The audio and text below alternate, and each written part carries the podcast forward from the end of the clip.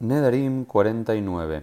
Hola a todos, bienvenidos a un nuevo Daf Yomi, al comienzo del Perek Shishi, del sexto capítulo del tratado de Nedarim, llamado Anoder Mina Mebushal, aquel que hace un juramento que va a abstenerse, una promesa que va a abstenerse de comer cualquier comida cocinada, Mebushal.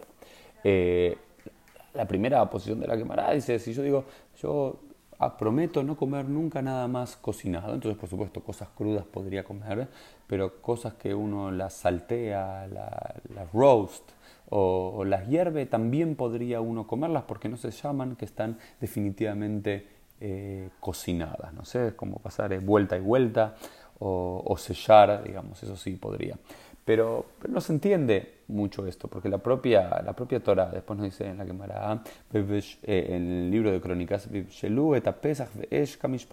y se va a cocinar el, sacrificio de Pesach al fuego, como según la ley. Entonces, y esto es rostizado, esto es rostizado, que no significa cocinado, pero, pero utiliza el término Beiveshlu eh, entonces, ¿cocinado qué es? Entonces, hay, como dos ideas, que lo que despierta acá la quemar una noción interesante es que cuando hacemos una promesa, Allah hajar leshon Torah o Allah leshon bnei Adam. Y dice, luego de Jule alma, binadrim Allah ajar leshon bnei Adam. No, que seguro que cuando uno hace una promesa tiene que ir según el lenguaje coloquial de la gente y no según el lenguaje de la Torah. Y al parecer en el lenguaje de la Torah no había distinción en cocinar, también incluía eh, hervir o, o rostizar o preparar al fuego o hornear y demás, todo se llama cocinar. Pero al parecer, en la época de la Mishnah, cuando la gente hablaba de cocinar, hablaba de una comida que tiene que estar perfectamente cocinada. No puede estar sellado solamente o vuelta y vuelta, crudito por el medio o un huevo no totalmente duro, ¿no? por, decirlo un término. Tiene que estar 100% eh, cocinado. Por lo cual, si digo, yo me prohíbo tener eh, beneficio de comidas cocinadas, si hay una comida que está hervida, uno podría tener beneficio de la misma, o si está sellada eh, a la sartén, uno podría tener beneficio. Entonces, esto hace que la quemará comience a hablar de, las comidas y diferentes tipos de comidas, y qué comidas son buenas y qué comidas son malas, y qué tipo de comidas comían los jajamim. Y después dice una de las ideas así como bastante interesantes en relación a la comida.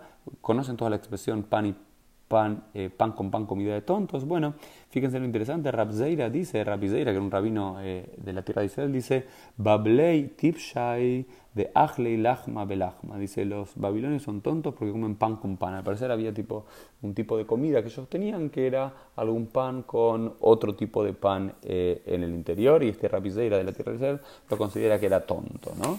Después siguen hablando de, los modales, de la comida y demás, de rabinos que comían con las manos y otros rabinos que comían con tenedores, y al rabino que comía con tenedor le parecía asqueroso que el, rabino, que el otro coma con la mano, y al que comía con la mano le parecía asqueroso que el otro coma con tenedor y que vuelva a poner el tenedor en el bowl en común. O por ejemplo hay una historia muy pero muy interesante, divina, entre Rabbi Ud y Rabbi Shimon, en los cuales ambos se estaban comiendo una suerte de higos, pero no unos, higos comunes aparentemente, sino unos, higos que tenían algo especial y eh, Rabbi, Yehuda los comía, esos, y Rabbi Shimon no los comía. Y Rabbi le preguntó a Rabbi Shimon, ¿por qué no, por qué no estás comiendo estos higos? Y Rabbi Shimon le dijo, porque estos higos no te abandonan el intestino. Es decir, como que es como que no lo puedes digerir. Entonces no los puedes digerir y te sentís pesado todo, todo el día. Rabbi le dice, bueno, y por más razón, con más razón. Entonces vas a estar lleno mañana. Entonces eh, uno quería comer algo que sea lo suficientemente pesado para, eh, digamos, eh, saltearse una comida el día de mañana, estar lleno ya por un día entero. O el otro decía, no, no, no quiero comer algo tan pesado que me va a llenar por otro día más. ¿no? Es muy, muy, muy, muy hermoso poder transportarnos al mundo de, los jamim estas pequeñas historias de su día y día y cómo convivían con ciertos temas que también nosotros convivimos hasta nuestros días.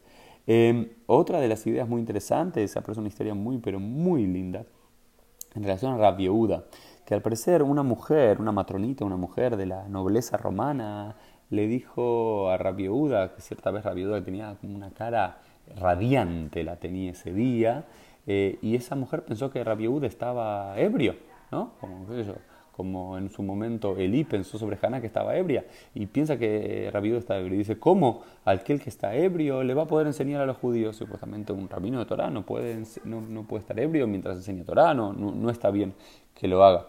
Y ella, él le dijo a ella, yo te juro, juro, que nunca tomo vino más allá del kiddush, del abdalá y de las, las cuatro copas de, Kiddush. ¿Por qué? Porque el vino después me cae mal si yo lo, si yo lo tomo.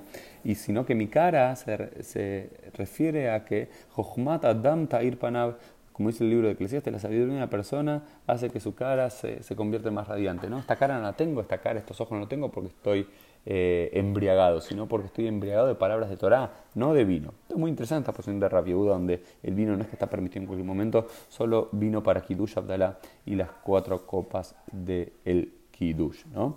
Y otra vez, eh, otras, otras personas le dijeron a Rabiuda, tu cara es similar a la cara de los usureros y de aquellos que crían cerdos, ¿no? Porque después Rashi comenta, estas dos profesiones eran dos profesiones que le hacían que la gente tenga una vida bastante sencilla porque no tenían que trabajar, no tenían que esforzarse eh, demasiado, entonces tenían como una cara radiante. Y Rabiuda dijo, no, no, no, no, estas ocupaciones están prohibidas para los judíos, yo no soy ni usurero, ni soy eh, criador de cerdo, pero ¿qué es lo que tengo yo? ¿Qué es lo que me pasa a mí?